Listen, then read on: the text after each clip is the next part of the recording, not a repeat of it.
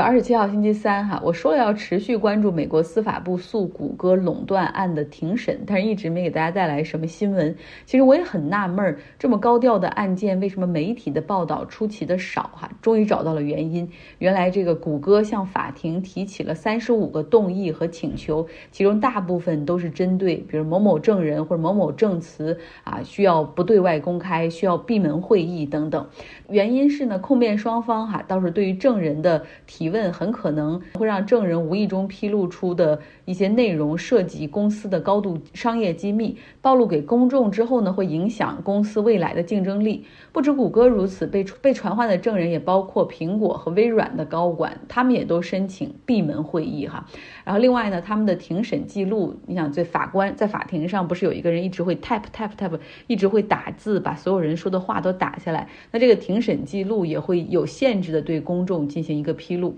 那包括谷歌的竞争对手 DuckDuckGo，它的首席执行官啊，在庭上发言了五小时，这也是一个闭门会议，最终只有一个小时的内容是对公众开放的。那控方这边呢，美国司法部他们也没有对这种闭门会议的要求或者不对公众开放的动议提出太多质疑，因为他们很担心，那就会陷入一个漫长的扯皮的过程，整个案件的审理就会慢下来。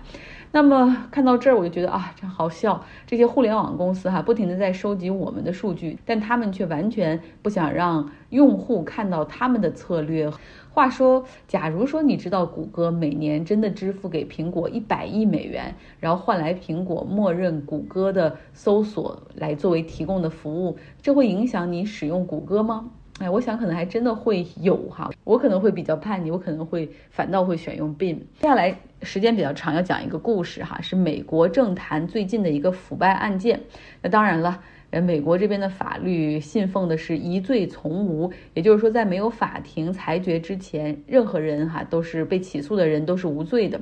而被起诉的这个美国政客呢，也坚持说自己是无辜的，哪怕检察官有很多的证据哈，比如在他家里搜出了五十万美元的现金，有的藏在夹克里、壁橱里，有的藏在保险柜里，另外还有十三个金条，然后另外这个嗯，FBI 还在他这个电脑上搜到了一个他搜索过的一个词条信息，就是。一个金条大概值多少钱？哈，就这样的话，那这个美国政客就是美国新泽西州的民主党参议员 Menendez。美国只有一百个参议员，所以实打实的哈，这参议员是实权派，而且 Menendez 他已经是 Senior Senator 了，就是他已经当到参议员的第三个任期了，就比较资深的。同时呢，他也是在参议院里面担任外交事务委员会的主席，哈，就更有实权。我们看到这个钱都在他家找到了，这好像给人感觉人赃并获哈。但是 Menendez 他却开新闻发布会，义正言辞地表示说。我没有贪污哈，那些钱都是我从自己的银行账户里取出来的。家里放这么多现金，是因为啊，他父母是古巴难民，从小他们家就养成了在家放现金以便不时之需的习惯。然后他拒绝呢响应同僚们要求他辞职的那些呼声，然后他恳请选民们让证据说话哈，在庭审的过程之中去看到事情的真相，先不要下结论。你看他是多么老练的政客哈，大难临头依旧可以。厚着脸皮，面不改色。其实这不是他第一次收受贿赂，在二零一五年的时候，他就被卷入到了一个佛罗里达眼科医生的案件。这个医生呢，对这个参议员 Menendez 提供了很多的竞选资金，大概有六万美元。然后据检方说，哈是换取 Menendez 向美国外交部的官员去施压，然后让这些官员去找多米尼加共和国去执行一项港口的合同，从而让这个眼科医生的其他的的资产这个产业去获。益，但最后在审理的过程之中，陪审团没有办法形成统一的意见，所以这个案件最终是无效裁决，检察官也被迫撤诉。但是好像检察官们没有完全放弃哈，继续去跟着这一条美南德斯的线。最终呢，他们实际上是发现了一个更大的问题，并且申请到了搜查令，也也请 FBI 介入哈。FBI 搜查了他的住所，找到了上述的现金和黄金。那检察官们有什么样的证据呢？他们总共是有三十九页的起诉书哈。这个事儿呢，还要从 Menendez 的情感生活来说起。Menendez 他有两段不太顺利的感情生活，直到二零一八年，他遇到了现在的妻子哈，叫 Nadayan。Nadayan 是亚美尼亚的移民，出生在黎巴嫩的贝鲁特，后来移民到美国。他有这个本科和硕士，分别是法语和国际政治学位。然后他自己是一个单亲妈妈，有两个孩子，经济状况并不是很好哈。然后他和这个 Menendez 两个人是在一家连锁的餐厅里面吃饭的时候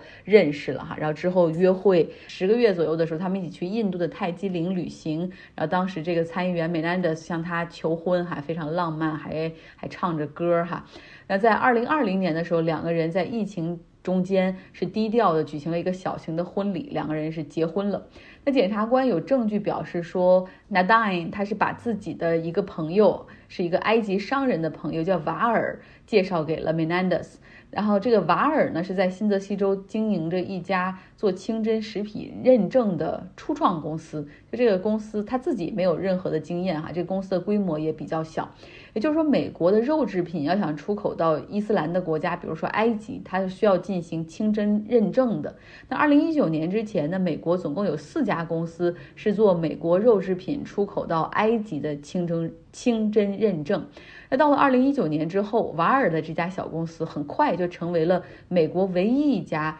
做出口肉品到埃及的清真认证的公司。这检察官就说了哈，说这个过程之中，呃，他们有证据表明，参议员 Menendez 是打电话给 FDA 食品药品监督局的这种高层，让他们帮忙。但是后来呢，这个调查机关马上就发现哈，因为你一家就一家公司垄断去做这个肉制品出口到埃及的认证，相当于是他们就有了绝对定价权，会导致出口到埃及的肉价上涨，所以这也吸引了检察官和 FBI 的注意和调查。同时呢，这个瓦尔他也不是个一般人，他有。和埃及军方高层的一些关系，在他给埃及军方的信件中，他就直接把这个参议员梅兰德斯叫成说 Our people，我们自己人哈。那美国政府对埃及这样的盟友国家，实际上每年都会有几亿美元的一个援助资金。那什么时候放款，给多少钱，有什么样的条件？这作为参议院外交委员会的主席的 Menendez，他实际上有很多的话语权。检察官说，这个 Menendez 他四处帮助埃及游说，哈啊，然后希望能够早点把这个款批下去，啊，从中他去获得好处。那这中间的证据，他们已经拿到，就是他的妻子被瓦尔的公司雇佣，哈，而且他从来不用去上班，然后还可以领取工资。后来呢，纳丹干脆成立了自己的顾问咨询公司，那瓦尔也是他的大客户，哈，给他来输送金钱利益。这只是参议员美兰德斯贪腐的这些证据中的一部分，哈，然后还包括他怎么样去收取这个豪车作为礼物。帮助新泽西州的地产公司去获得建筑许可等等，哎，这个案件还挺有意思哈。我们看看这个美兰德最后到底会不会被定罪哈？他这个现在嘴这么硬哈，看看再往后面走，有更多证据出来之后，他的这个丑闻最后会怎么收场？好，这就是今天的新闻，希望你有个愉快的周三。